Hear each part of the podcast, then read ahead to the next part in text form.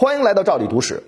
一八六八年，延续了二百多年的德川幕府垮台，从一六零三年首任幕府将军德川家康起，至一八六八年末代幕府将军德川庆喜被迫开城中，共经历了十五代征夷大将军，是日本历史上最强盛也是最后的武家政治组织。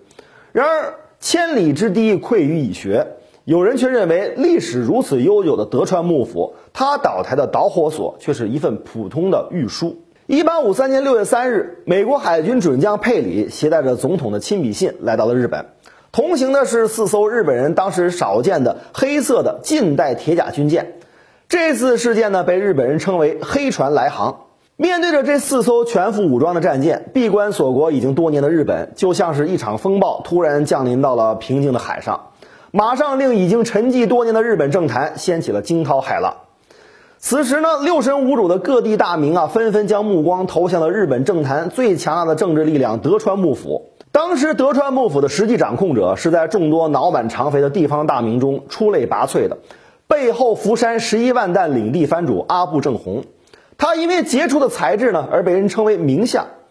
在他二十四岁之时啊，就因为在处理大奥相关的丑闻之时，展现出了高超的政治手腕，获得了日本政坛的认同。也因为此事，年仅二十五岁的他被任命为老中。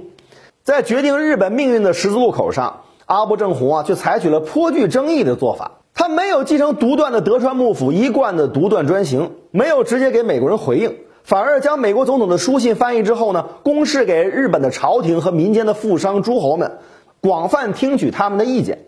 在收到七百余封来自全国各地的经济政治势力的回信之后，阿部正弘代表着第十三代将军德川家定发表了一份谕书。这封谕书的最关键的内容如下：正如诸方所建议内容，今日近海及防御诸事尚未完备，就算彼国船队再来我国，尚无明确答复。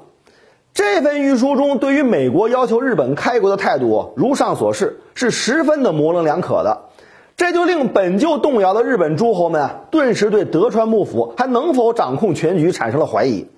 信心的动摇对于德川幕府来说是十分致命的，因为它本质上只不过是一个最强大的大名。他之所以能够左右日本的政坛，依靠的不过是背后强大的军事力量，再加上当时的幕府将军德川家定，他身体非常虚弱，已经无法长久的操劳国事。所以，当阿部正弘这份御书一出，很多被压抑已久的政治力量就难免蠢蠢欲动，变革的力量也就更加强大了。